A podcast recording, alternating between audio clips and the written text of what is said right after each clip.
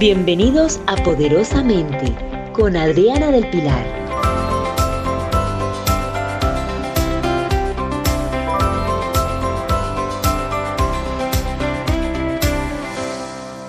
Bienvenidos a este primer capítulo de mi podcast Poderosamente.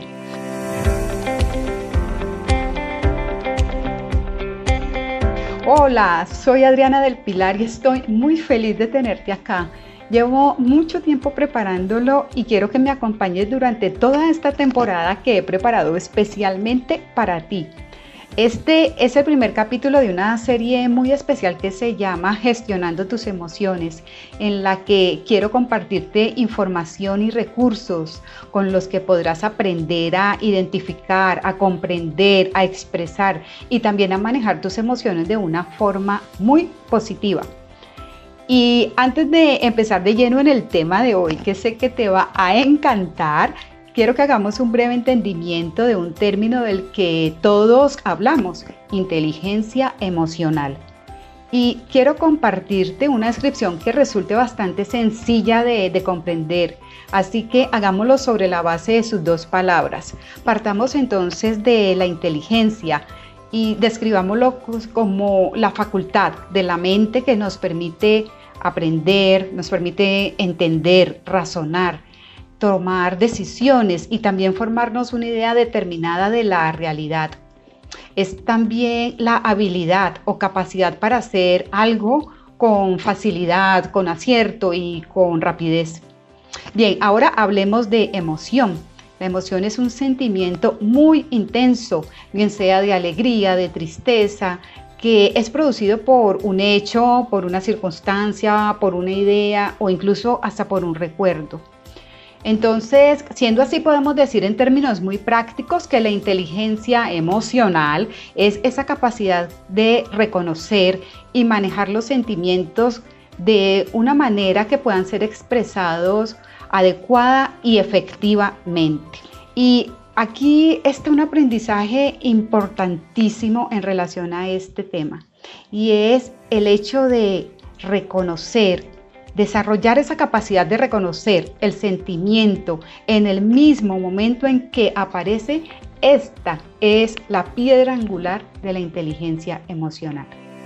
Estás escuchando poderosamente. Muy bien, regresamos entonces, ahora sí, para entrar en materia. En este primer capítulo hablaremos de la culpa. Y quise empezar por este tema tan especial porque hace poco eh, pasé por una situación particularmente difícil de asimilar y de procesar para mí, que me generó una gran crisis de culpa y hoy quiero compartir con ustedes mi aprendizaje. La acusada es declarada culpable. Ese fue el veredicto impuesto por mi propio juez.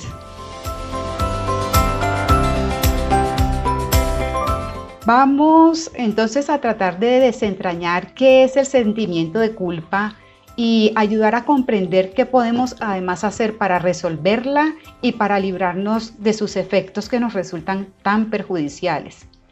La culpa es ante todo una emoción en la que se integran también otras emociones como tristeza, dolor, amargura y angustia, por lo que el sentimiento de disculpa resulta estando acompañado de emociones displacenteras que a la larga pueden conducirnos a estados de muchísima indefensión.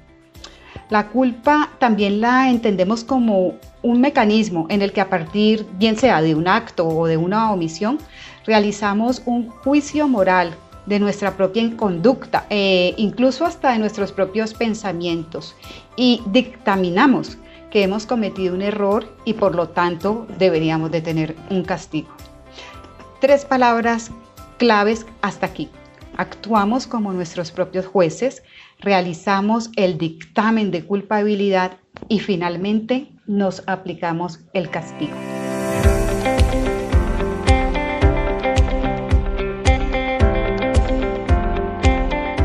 Vemos así entonces como en este proceso tenemos en nuestro interior a un juez implacable con una clara tendencia a declararnos culpables y que además suele imponernos castigos que terminan siendo demasiado rigurosos. Este juez, lo importante saber es que este juez somos nosotras mismas y somos nosotros mismos con nuestra voz interior culpadora. Entonces, pues viene la pregunta, pero ¿y por qué nos convertimos en nuestro propio verdugo? Pues la razón eh, es que en nuestro código moral individual habitan dos contrincantes que son el culpador y el culpado, en el que el culpador tiene una función de vigilante, de guardián de nuestros códigos. Y este personaje, que además suele ser bastante rígido, cree que la norma es eterna y no sabe que hay situaciones en las que el código puede cambiar. Entonces, mientras se produce todo ese diálogo interno entre estos dos protagonistas, culpador y culpado, el primero se encarga de decirle al segundo, tu función es cumplir la norma.